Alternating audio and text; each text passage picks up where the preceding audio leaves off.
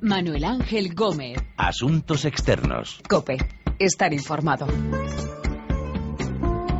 Hola, saludos. Comienza Asuntos Externos, este análisis de lo que pasa en el mundo con los corresponsales de la COPE.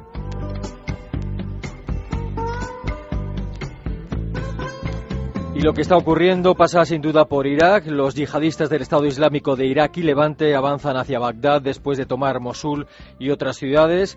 Estados Unidos está desplegando una fuerza naval liderada por un portaaviones en el Golfo Pérsico. Ha decidido enviar a 300 militares de las fuerzas especiales a Irak y hasta se plantea unir fuerzas con Irán para combatir a los yihadistas en Irak. Aparte de mirar hacia Irak, iremos a Argentina. Vamos a conocer en detalle los apuros que está atravesando el vicepresidente argentino, Amado Boudou, que ha comparecido en los tribunales por un caso de corrupción. Y nos acercaremos a Portugal. Aguas revueltas en el Partido Socialista Portugués. No están satisfechos con la discreta victoria en las elecciones europeas y puede haber cambio de líder. De todas estas historias vamos a hablar con nuestros corresponsales y colaboradores en el norte de Irak, Washington, Buenos Aires y Lisboa, Etel Bonet, Juan Fierro, Ernesto Coco y Begoña Íñiguez. Y nos ocupamos primero de Irak. وازحفوا إلى بغداد الرشيد بغداد الخلافة فلنا فيها تصفية حساب صبحوهم على Una década أسوارها después de la caída de Saddam Hussein, dos años y medio después de la retirada de las tropas de Estados Unidos, Irak, o al menos una buena parte de Irak, corre el peligro de caer en manos de yihadistas, en manos de un grupo que se escindió de Al-Qaeda. Han tomado Mosul, Tikrit y otras ciudades y ahora van a por la capital iraquí, Bagdad. En el audio que escuchábamos, un portavoz de este grupo, del Estado Islámico de Irak y Levante, pedía a sus combatientes que marcharan hacia Bagdad. En el norte de Irak, en Erbil, está Etel Bonet. Saludos. Hola, buenas tardes. ¿Qué tal? Antes que nada, ¿qué zonas de Irak están en manos de este grupo yihadista? Pues en estos momentos lo que realmente tienen los yihadistas del ejército, del Estado, perdón, islámico de Irak y el Levante es Mosul, la localidad de Talafar y lo que se sigue sin saber qué proporción tienen de la refinería de, de o si realmente la han vuelto a recuperar las tropas eh, iraquíes. El problema principal es que toda esta información no, no hay unas fuentes eh, fiables con que podamos contrastarlo los periodistas. Entonces, por una parte, los islamistas dicen que tienen esta importante refinería, pero el ejército iraquí, por su lado, dice que, la, en estos momentos la tiene otra vez bajo control. Entonces, no se puede saber. Lo que sí es seguro es que tienen Mosul. ¿Qué capacidades tiene el ejército de Irak para frenar el avance de este grupo hacia Bagdad? Bueno, eh, hasta ahora la capacidad que ha demostrado tener el ejército iraquí es bastante poca, especialmente uno de los mayores problemas es la división sectaria. Como hemos podido ver, una de las razones por las que los soldados huyeron en estampida sin presentar ninguna resistencia ante los yihadistas, tanto en Mosul como en Kirkuk, fue porque la mayoría de estos soldados son de etnia suní. La etnia suní está bastante disgustada con el, eh, con el primer ministro eh, Nuri al-Maliki porque él pertenece a la etnia chií y siempre ha a su comunidad dejando marginado a los suníes. Ha habido una diferencia desde el principio de esta ofensiva yihadista que sí que era una ofensiva liderada por el Estado Islámico de Irak y el Levante, pero después se ha convertido en una insurrección suní, ya que están participando muchas milicias suníes que simplemente están descontentos con el, con el gobierno central. Y, y Etel, eh, han sido destituidos algunos altos mandos del ejército iraquí. Como acabo de explicar ahora mismo, una de las razones ha sido ha sido esa, ¿no? El, primer ministro Nuri al-Maliki se ha sentido un poco dejado de lado, ha visto que realmente eh, la, las fuerzas armadas y sobre todo los altos mandos no están no están con él, sino que ha habido muchos suníes que, están apoyando ¿no? a, los islamistas. Entonces ha sido una forma de castigo, es una forma de demostrar que él sigue siendo el primer ministro en Irak que lo seguirá siendo. El líder de este grupo del Estado Islámico de Irak y Levante es al-Baghdadi. Eh, ¿Quién es y cuál es su historia? Bueno, eh, Abu Bakr al-Baghdadi era anteriormente el líder de lo que se conocía por el nombre de AKI, que era el Estado Islámico de Irak. Es decir, el primer grupo que hubo de, de, de Al-Qaeda en Irak que estaba dirigido por al-Zawahiri. Y eh, primero fue el líder de este grupo, pero después, cuando empezó a expandirse en Siria, se añadió el nombre de Levante. Y el problema principal es que las ambiciones de Abu Bakr el-Baghdadi son tantas que el propio al-Zawahiri ha decidido dejarlo de lado. Sigue siendo grupo de, Al-Qaeda en otros templo de Irak, pero en Siria, porque está eh, el frente en Musra, que es realmente Al-Qaeda en Siria, que al haber entre estos dos grupos una diferencia que estar peleándose entre ellos, el líder de Al-Qaeda ha decidido dejarlos de lado. Entonces al-Baghdadi realmente está operando por su cuenta propia y se ha convertido en el hombre más peligroso del mundo, incluso más peligroso que el mismo Osama Bin Laden. Tú estás en el norte de Irak, en el Kurdistán. Allí, ¿cuál es la situación? ¿Han llegado a entrar los, los militantes del Estado Islámico de Irak y Levante? Bueno, la situación en el Kurdistán iraquí de momento es una situación estable. El principal problema lo tenemos en el sur con Kirkuk. En la parte del sur del Kirkuk, los yihadistas están intentando avanzar, pero están las fuerzas kurdas de los peshmergas y los peshmergas hasta ahora han conseguido eh, hacerlos retroceder.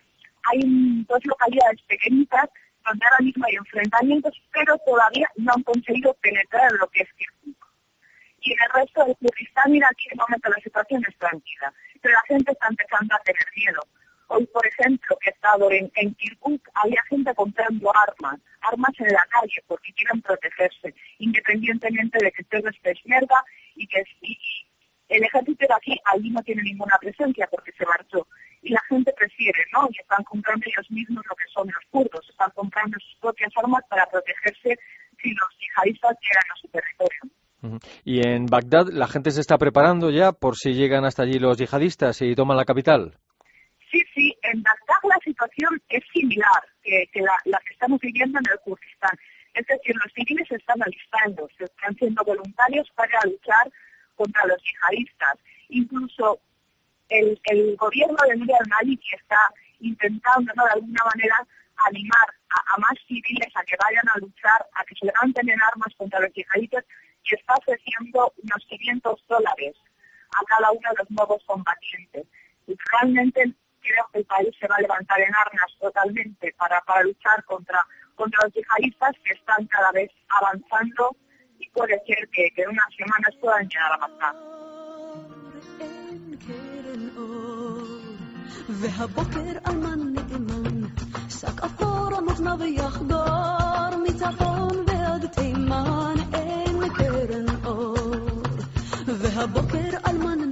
En Bagdad almacenan alimentos por si los yihadistas tratan de asaltar la ciudad.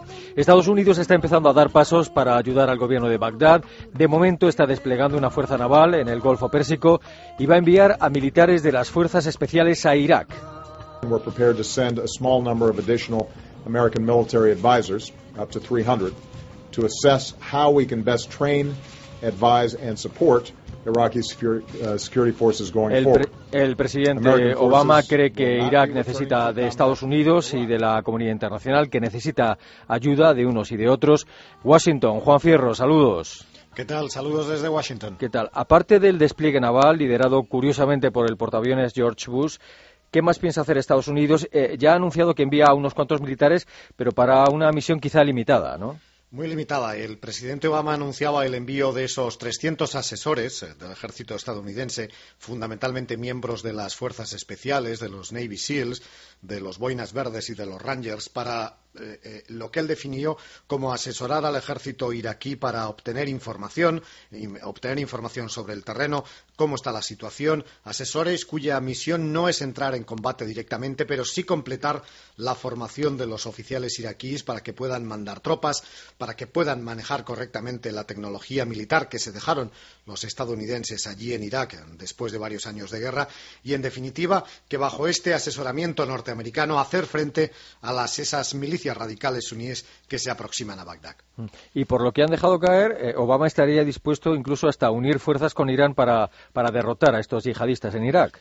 Este es un tema muy delicado en la política de los eh, Estados Unidos. Es el eterno enemigo Irán, cuyos intereses ahora coinciden con Washington. El secretario de Estado John Kerry reconocía los primeros contactos eh, con Teherán, pero el presidente Obama era muy clara en esa intervención en la que anunciaba el despliegue de esos 300 militares. Tenemos muchas diferencias con Irán, decía Obama, que culpaba al régimen de Teherán de lo que está pasando ahora mismo en Siria y advertía a Teherán eh, de que si siguen con esta visión sectaria de la región se verán luchando en muchos frentes a la vez. Los viejos hábitos tardan mucho en morir, decía textualmente Obama sobre Irán. El presidente de los eh, Estados Unidos le decía a Teherán lo mismo que le está diciendo al primer ministro iraquí, al-Maliki, que tiene que hacer una política de integración, que tiene que tener en cuenta no solo a los chiíes, sino también a los sunís y a los kurdos, y que esa es la principal condición para que Estados Unidos se, implique todavía más en la región. John Kerry va a iniciar una misión por Europa y por Oriente Medio en un claro ejercicio de ganar tiempo para intentar alcanzar algún tipo de acuerdo que pueda significar incluso el abandono del poder por parte de al-Maliki. ¿Cómo le ha pillado tan a contrapié toda esta historia en Irak, a la Casa Blanca? Pues la Casa Blanca dice que no le ha pillado en absoluto a contrapié, que lleva un año advirtiendo al gobierno de al-Maliki que cambie sus políticas, que apueste por la inclusión. De ahí la insistencia del presidente Obama de que el primero, tiene, que, el primero que, tiene que mover ficha es el gobierno iraquí, que sin un gobierno que no trabaje por la integración, Estados Unidos no va a ampliar su colaboración en ningún momento. Esa es la versión de la Casa Blanca. Esto de alguna manera nos lo estábamos esperando. No es que nos haya pillado a contrapié. Lo que pasa es que no hay manera de negociar, no hay manera de colaborar con el actual gobierno de Irak. Lo que sí parece ahora mismo más o menos claro, o por lo menos lo que está diciendo Obama y el resto de las autoridades norteamericanas, es que el despliegue de tropas norteamericanas sobre el terreno en Irak para combate está descartado por activa y por pasiva. Obama lo dice por activa y por pasiva. El ejército de los Estados Unidos no va a volver a Irak a luchar, no va a volver a realizar un gran despliegue, no habrá un gran despliegue americano en Irak dispuesto a la batalla. Esa es la promesa electoral que hizo el presidente de los Estados Unidos y que está empeñado en cumplir. Y a todo esto, eh, ¿los republicanos qué dicen a estas alturas? Bueno, no solo los republicanos, la situación de las últimas jornadas ha desenterrado el hacha de guerra de, Irak, del, del, del, contexto Irak en la política de los Estados Unidos, que parecía que era un hecho ya olvidado totalmente.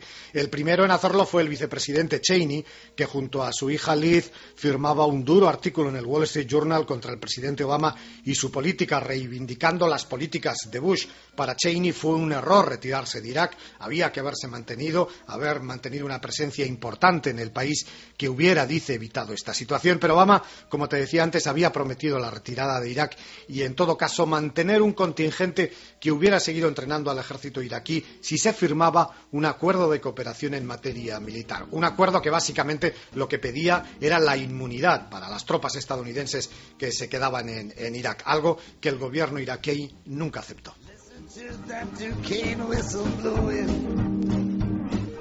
Blowing light's gonna sweep my world away.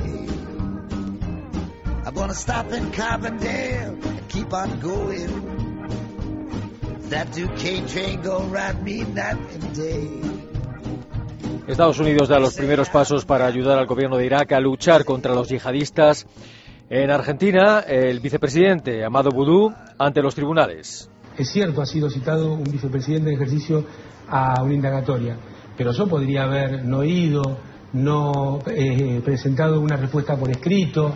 Eh, yo me presenté como cualquier hijo del vecino. Y además, al juez que apartó, no lo aparté yo, lo apartó la justicia. al, fiscal, al fiscal que apartaron, no lo aparté yo, lo apartó el juez. Relacionan al vicepresidente argentino con un caso de corrupción. Amado Budú asegura que es inocente. Buenos Aires, Ernesto Coco, saludos. Saludos, Manu. El vicepresidente Budú ya ha comparecido ante el juez. Eh, ¿Qué se sabe de esa comparecencia? y ¿Cómo ha quedado su situación y de qué se le acusa? Mm, primero hay que tener en cuenta que por primera vez en la historia argentina un vicepresidente, como decía, ha sido llamado a indagatoria, eh, eh, un vicepresidente en ejercicio ha sido llamado a indagatoria para declarar ante la justicia y nada menos que por corrupción. Y el vicepresidente Amado Budú ha sido llamado para declarar eh, por el juez Ariel Lijo en la causa de la ex Chicone Calcográfica. ¿Qué es esto? Es la imprenta eh, que imprimía los billetes y documentación oficial y que tenía una relación casi, eh, digamos, monopólica con la Casa de la Moneda, que es en definitiva la entidad que regula eh, el papel moneda, el, billete circulante y que depende directamente del Ministerio de Economía. Hasta aquí es todo porque el escándalo estalla en, en 2012 cuando el hoy vicepresidente Amado Boudou era el titular De, la cartera económica. Y el vicepresidente está imputado concretamente por los delitos de negociaciones incompatibles con la función pública, esto es por favorecer eh, el salvataje financiero a la, imprenta de billetes, además por enriquecimiento ilícito y en las últimas horas también se ha, sido llamado a, indagatoria, pero en este caso por otro juez, por tener un coche japonés descapotable, pero con documentación falsa, Manu. El escándalo eh, ha estallado eh, eh, hace un par de años cuando la, esposa de, quien se lo considera el testaferro, Alejandro Brander Brule, dice que su marido y el hoy vicepresidente mantenían negocios espurios relacionados con la impresión del papel moneda. Ya incluso dos años antes, en el 2010 estamos hablando, toda esta historia es para ubicar un poco el centro, eh, Manu, de, lo que está pasando con el vicepresidente argentino.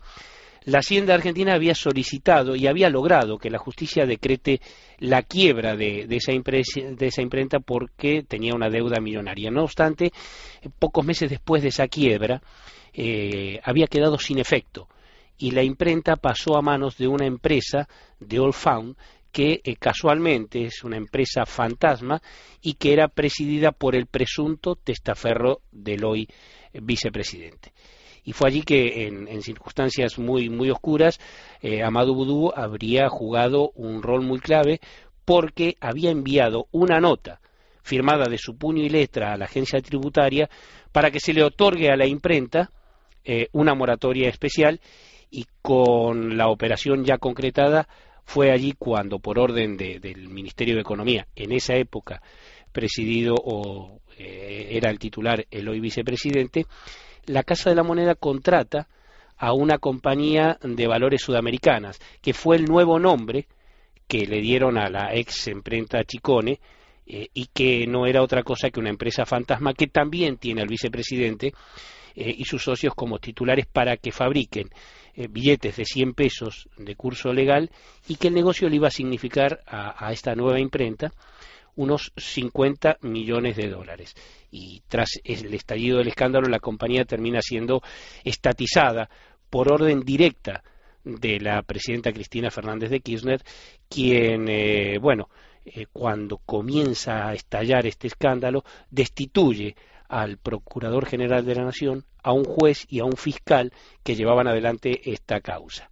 Eh, pero a pesar de ello, otro magistrado llevó adelante, que es Ariel Lijo, eh, y, cada día el presidente está más comprometido y se sospecha que no haya actuado sin ningún tipo o aval eh, de algún estamento superior llamado de esta manera. El, vicepresidente lo que dice es que todo es una campaña contra él y de un grupo de medios, ¿no? que no le tienen mucho afecto. Y es eh, más o menos la misma estrategia que, ha utilizado el, oficialismo siempre, encabezado por, por la misma presidenta.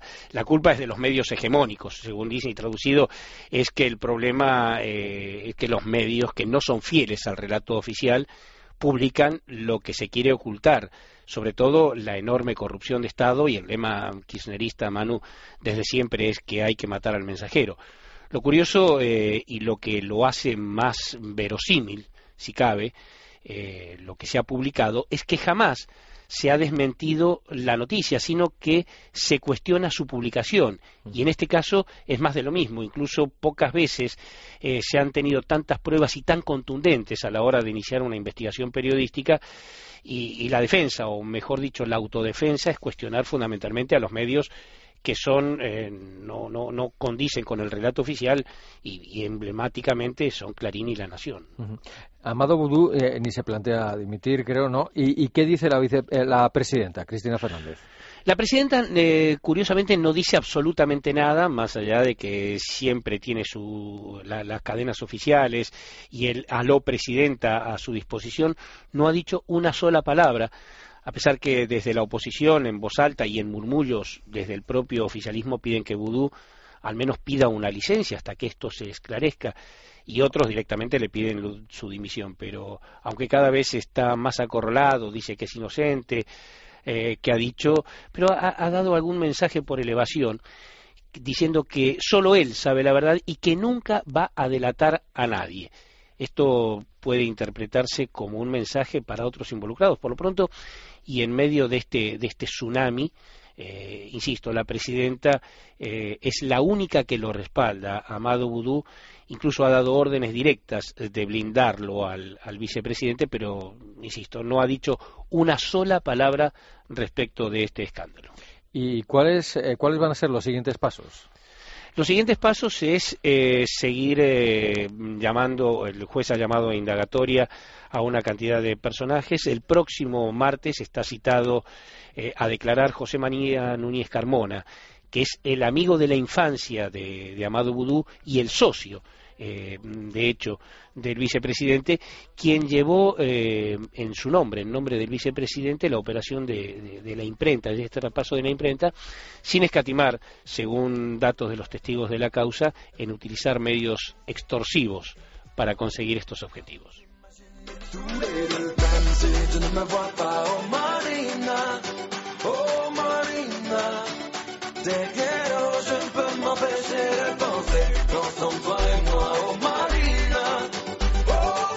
El vicepresidente de Argentina salpicado por un caso de corrupción y en Portugal disputa por el liderazgo del Partido Socialista tras la discreta victoria en las elecciones europeas. Portugal precisa de una solución de gobierno fuerte que garanta a mudança que os portugueses exigem. E sinto que é meu dever corresponder àquilo que o anseio que eu sinto de ser da maioria dos socialistas e de muitos cidadãos que, não sendo socialistas, El alcalde de Lisboa, Antonio Costa, quiere quitarle el puesto de secretario general de los socialistas portugueses a Antonio José Seguro. Explicaba Antonio Costa por qué presenta su candidatura. Lisboa, Begoña Íñiguez, saludos. Hola Manu, ¿qué tal? Saludos. Eh, duelo Costa Seguro en el socialismo portugués. Eh, hay varones del Partido Socialista Luso que no quieren que continúe el actual secretario general. Efectivamente, hay muchos pesos pesados del PS portugués, lo que aquí se llaman senadores, que no quieren que continúe el actual secretario general, Antonio Seguro, porque no lo consideran mano un político con la suficiente fuerza y carisma para ser el primer ministro que sustituya a Pasos Coelho y además que gane las legislativas del 2015, que ya las tenemos a la puerta. A lo que hay que añadir que además mm, Seguro no ha contado desde el primer momento con el consenso de la mayoría de sus compañeros y militantes de partido y desde que accedió al liderazgo tras la derrota de sus Sócrates en las legislativas de 2011, se lo han puesto muy pero que muy difícil. Y recordemos que entre esas figuras de peso, esos senadores de los socialistas lusos eh, que se enfrentan y que no están de acuerdo con el liderazgo mm, de Seguro y que sí que apoyan a Costa, están ni más ni menos los expresidentes Mario Suárez, que además es fundador del partido, y Sor Champayo, el ex primer ministro José Sócrates, el ex secretario general Ferro Rodríguez y el histórico socialista Manuel Alegre. ¿Por qué dice Antonio Costa que tiene que haber cambios en la cúpula del partido? Pues recordemos que, Antonio Costa es el alcalde de Lisboa y además es un socialista de peso y de mucho consenso entre sus compañeros de partido muy querido, a diferencia de lo que ocurre eh, con Antonio Sosé Seguro.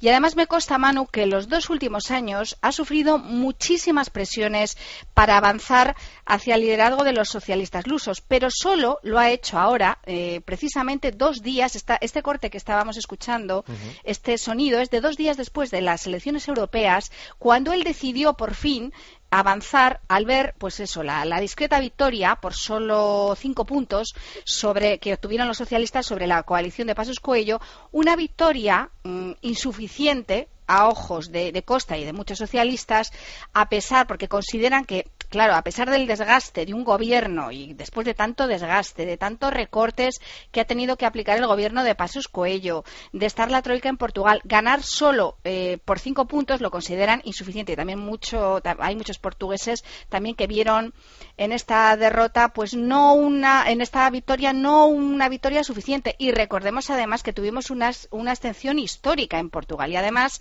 eh, por lo dicho anteriormente, se entenderá por qué quiere avanzar Antonio Costa. En estos momentos y no, por ejemplo, decidió avanzar hace un año, ¿no? Eh, el futuro de los socialistas portugueses se va a decidir en unas primarias y ¿por qué se van a retrasar hasta septiembre?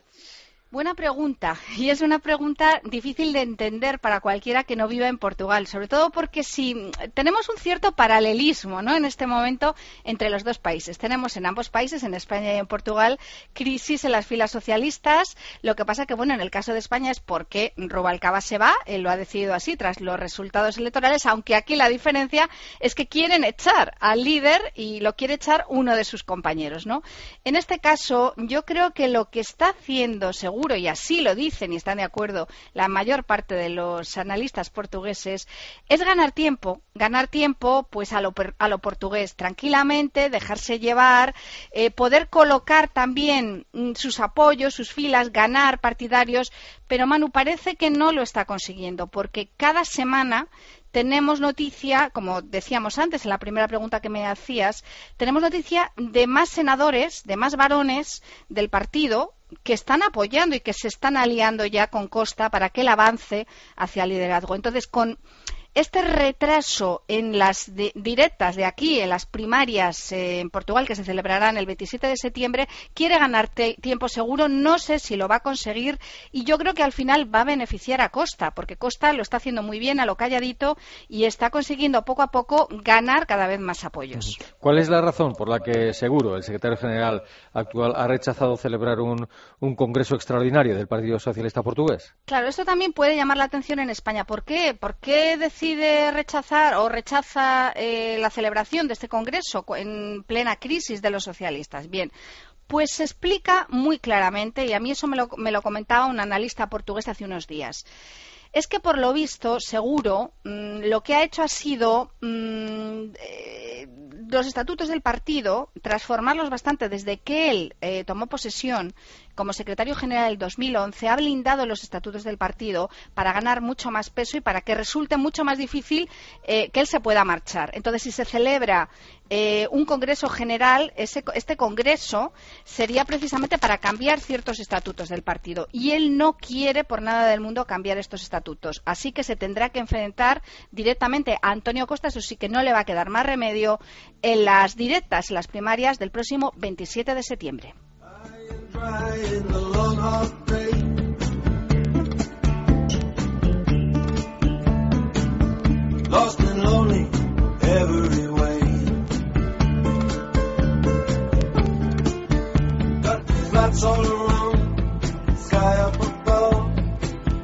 Disputa por el liderazgo en el Partido Socialista Portugués, el vicepresidente de Argentina ante los tribunales por un caso de corrupción, los yihadistas en Irak avanzan hacia Bagdad y en Estados Unidos se está pensando qué pasos debe dar allí, en Irak.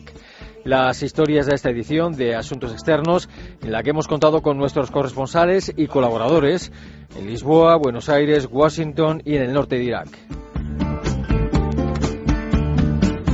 Recuerden que pueden seguir Asuntos Externos en cope.es, que nuestra dirección de email es asuntosexternos.cope.es y que también estamos en Twitter, Asuntos Externos todo junto.